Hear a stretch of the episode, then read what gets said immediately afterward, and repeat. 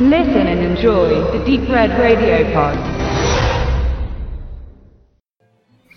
Ja, kommen wir zur Armee der Finsternis aus dem Jahre 1992, auch schon wieder 20 Jahre her.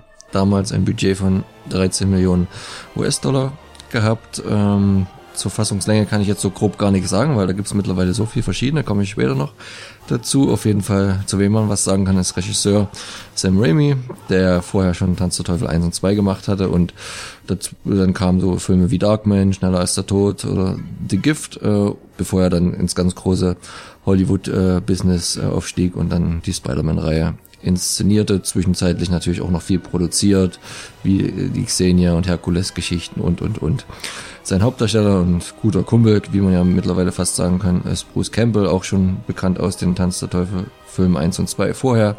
Später dann äh, hat er in Buba Hotep mitgewirkt von Coscarelli, ähm, selber dann noch Man with the Screaming Brain oder Mein Name ist Bruce aber auch in äh, den Produktionen halt, wie vom Raimi schon gesagt, Herkules und Xenia. Eine neuere Fernsehserie mit ihm war Burning Notice. Äh, als Linda spielt Bridget Fonda mit, die man auch vielleicht kennt aus Lake Placid oder Jackie Brown oder Codename Nina, der Parte 3. Ein einfacher Plan. Und äh, für die Insider ist natürlich auch wieder wie in fast jedem äh, Sam Raimi-Film sein Bruder Ted in einer kurzen Szene mit untergebracht. Ähm, ähm, ihr müsst mal drauf achten, wenn er dann wieder in Hier und Jetzt äh, zurückgekommen ist, wer da im Supermarkt mit so rumspringt. Die, die Veröffentlichung äh, von Koch Media kommt als DVD und Blu-ray ab dem 26. April. Und äh, es gibt die in der normalen Edition, da ist halt englische, deutsche Sprache, deutsche Untertitel und äh, nicht viel weiter äh, Extras mit enthalten. Wer darauf steht, der sollte sich dann unbedingt auch die Ultimate Edition holen.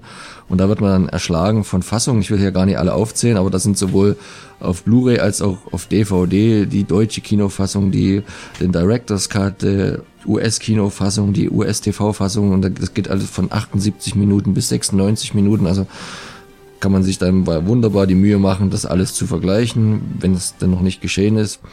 Also für Puristen und Sammler auf jeden Fall ein unbedingtes Muss. Ähm, weiterhin äh, enthalten noch eine Featurette mit Spezialeffekten, diverse Interviews, Behind the Scenes, ähm, ein animierter Tribute zur Evil Dead Trilogie, äh, Deleted Scenes und und und. Also für Sammler ein Must-Have. Als Fazit bleibt halt zu sagen, dass aus meiner Warte her, ich war noch nie so der ganz große Fan äh, des Films, gehöre eher zu den Leuten, die nach dem ersten Tanz der Teufel Film dem der Bruch einfach zu groß ist, dafür, dass es halt quasi als Trilogie gehandhabt äh, ist und mir zu viel Slapstick vorhanden ist, der Humor nicht unbedingt der meine ist, trotzdem rechne ich dem Film immer noch hoch an seine technische Umsetzung, auch wenn natürlich die 20 Jahre nicht ganz spurlos an ihm vorbeigegangen sind, bin ich immer noch ein Freund von dieser Art von Effekten, vor allen Dingen dann halt auch die, die Skelettarmee, also das klassische Stop Motion und was ja Raimi auch immer gern gemacht hat, auch vorher in Tanz der Teufel bei manchen Szenen, ähm, und natürlich äh, Bruce Campbell als Echt ist natürlich äh, an sich ein Plusfaktor, weil man ihn, ich ihn einfach gerne sehe.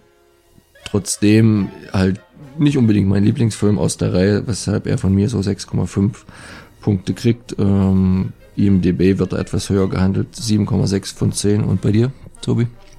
Der bislang letzte Teil der blutigen Evil Dead-Reihe bietet zugleich eine groteske Horrorkomödie mit einer ideenreichen Story und fantasievollen Special Effects.